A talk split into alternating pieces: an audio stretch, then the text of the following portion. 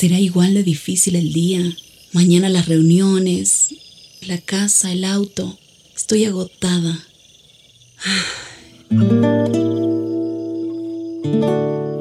No importa cuántas cosas me hayan angustiado hoy. Me acercaré a Él porque Él tiene descanso para mi alma y mi mente.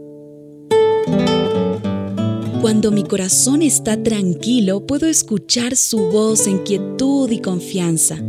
Mi fortaleza está en descansar en Dios.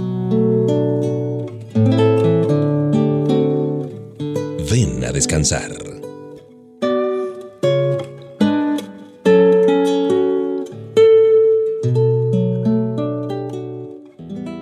Este tiempo estupendo que tenemos tú y yo de descansar en la palabra de Dios, en sus promesas, en sus pactos, nos pone a pensar. Hay una porción de Santiago 2.23 que dice lo siguiente, así se cumplió lo que dice en la Biblia. Abraham confió en la promesa de Dios y por eso Dios lo aceptó. Fue así como Abraham se hizo amigo de Dios. ¿Quién dijo que era fácil estar en el lugar de Abraham?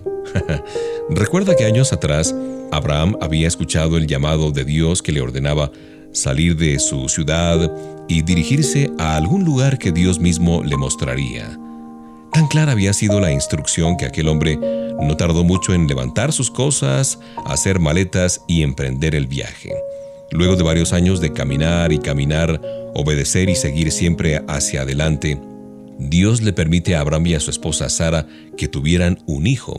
Todo un milagro porque se trataba de dos personas mayores y Sara nunca había podido tener un bebé. Cuando nació Isaac, todo era alegría, celebración. La promesa se había cumplido y la vida de aquel matrimonio de ancianos había cambiado para siempre. Sin embargo, viene un pero.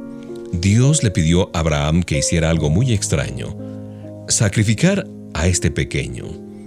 Aquí podemos ver cómo este padre acongojado se dispuso a obedecer el encargo de Dios. Pero cuando llegó el momento, el instante de dar muerte a su hijo, Dios detuvo la mano de Abraham y volvió a confirmarle la promesa que le había hecho antes. Isaac, su hijo, sería la primera de miles de personas que formarían una gran nación. Cuando seguimos a Jesús y tratamos de obedecerlo cada día, es probable que en algún momento experimentemos situaciones que podrían poner a prueba si nuestra fe es verdadera o no, si es genuina o no es genuina. Quizás al principio no entendamos por qué nos ocurre esto o aquello, pero lo comprenderemos a su debido tiempo si mantenemos una actitud de obediencia, de confianza y búsqueda de Dios. Abraham tenía una relación personal con Dios. Eran amigos, eran panas, parceros. La pregunta aquí es, ¿tenemos una amistad con Dios o solo tratamos con Él de vez en cuando? Recibe un abrazo de Mauricio Patiño Bustos y gracias por venir a descansar con HCJB.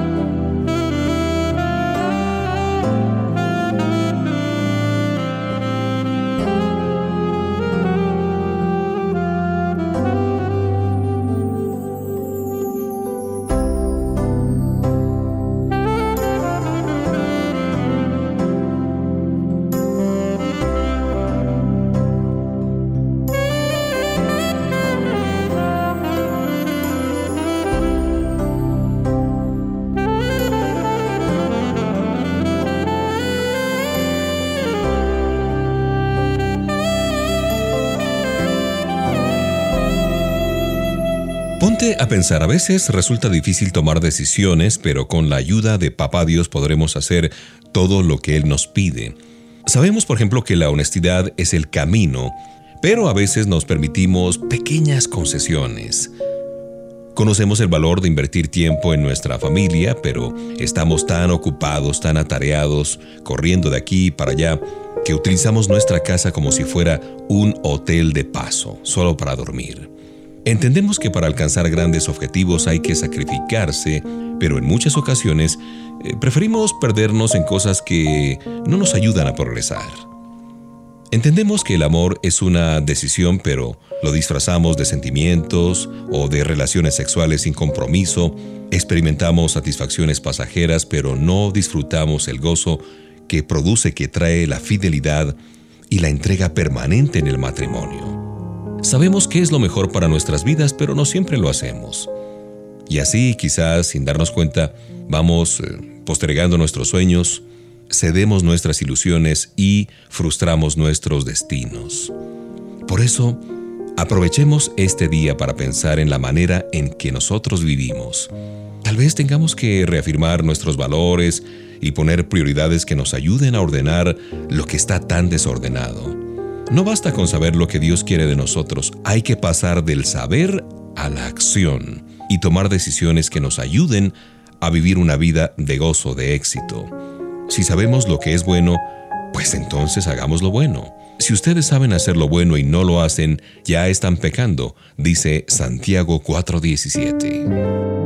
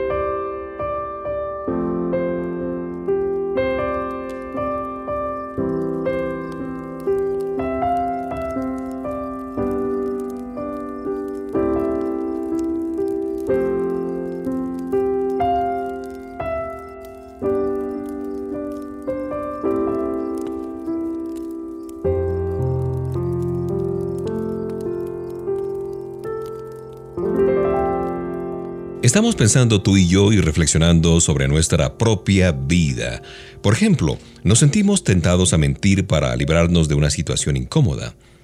Pidámosle ayuda a Papá Dios para vencer las tentaciones y vivir siempre en la verdad. Es muy feo descubrir que personas elegidas para trabajar por el pueblo en realidad aprovechan su cargo para quedarse con el dinero que no les corresponde, en otras palabras, para robar y estafar a los demás. Pero la corrupción no solo está en quienes desarrollan una tarea política o los que ocupan altos cargos en el gobierno, está presente en todas las áreas de la sociedad. Somos corruptos cuando elegimos el soborno como una manera de librarnos de recibir una multa. Decidimos quedarnos con elementos del trabajo como si fueran nuestros. Les mentimos a nuestros padres acerca de lo que hicimos tal o cual día. Nos adelantamos en la fila sin esperar que llegue nuestro turno. Nos copiamos en el examen porque no hemos estudiado lo suficiente. Somos corruptos cuando hablamos mal de una persona ausente, pero la elogiamos, la ponderamos cuando está delante de nosotros. No hay corrupciones grandes o pequeñas. Es cierto que cada una produce consecuencias diferentes, pero al fin y al cabo, todo es lo mismo. Siempre se utiliza el engaño para intentar solucionar los problemas. Quienes hemos confiado en Jesús como nuestro Señor y Salvador, no debemos darle lugar a la corrupción en nuestros pensamientos, en nuestros sentimientos, decisiones, dichos y hechos.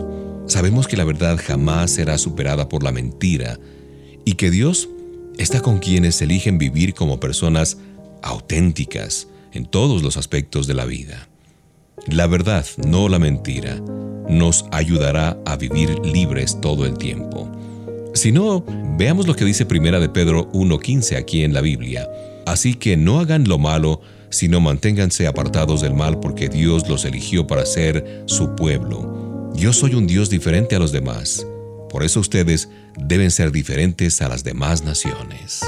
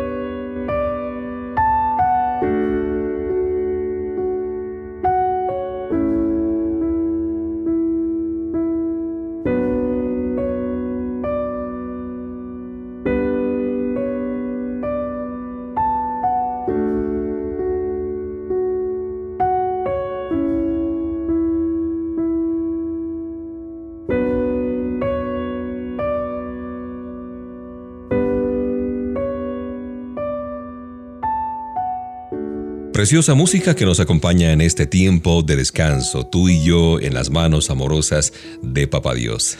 ¿Qué más queremos? Estar en los brazos del Señor, disfrutando de su palabra y de esta buena música en HCJB. Y hoy estamos reflexionando sobre nuestra vida como hijos de Dios. No sé si tú has leído El progreso del peregrino, que es un libro muy famoso escrito por John Bunyan y que fue publicado en Gran Bretaña en el año de 1678. Desde entonces jamás ha estado fuera de circulación y ha sido traducido a más de 200 idiomas. Te cuento que es uno de los favoritos de uno de mis hijos. Le encanta el progreso del peregrino.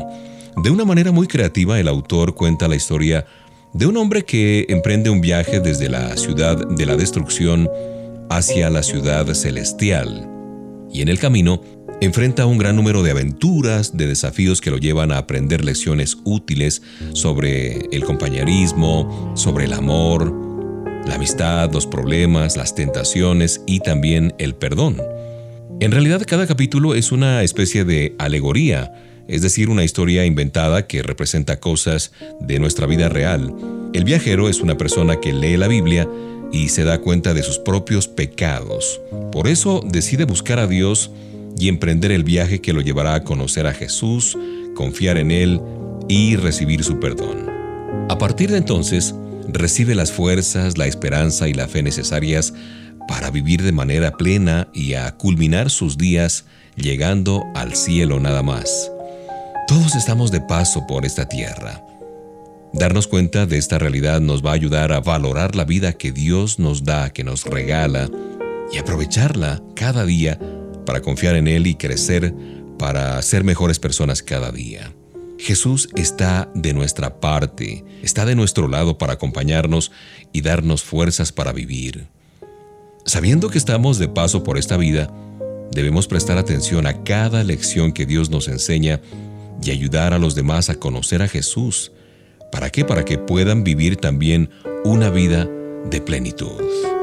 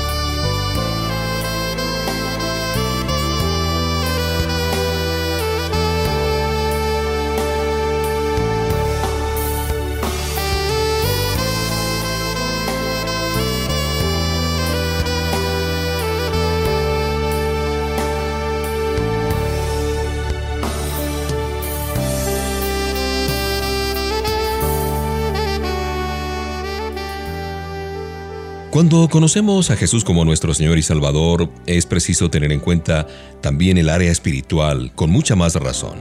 Es cierto, el diablo y los demonios no son el producto de la imaginación de algún director de cine o de algún escritor de cuentos y novelas. Existen e intentan perjudicar a la gente todo el tiempo. Hay personas que se atemorizan al pensar en este tema de los demonios, de los espíritus. También están aquellos que se ríen del asunto porque dicen que, bueno, se trata de historias que los abuelitos usaban para asustar a los niños y decirles que viene el coco o el cuco y obligarlos a hacer sus tareas.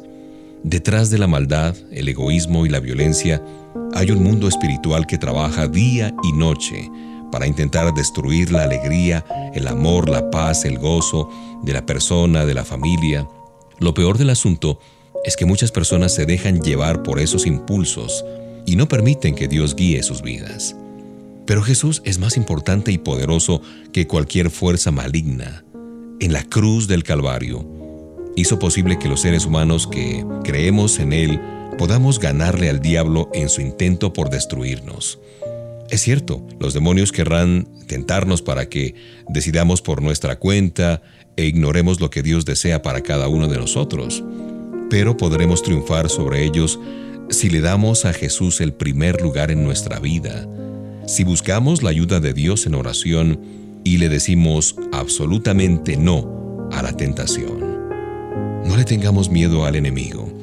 Si Jesús está en nuestro corazón, no hay nada que temer.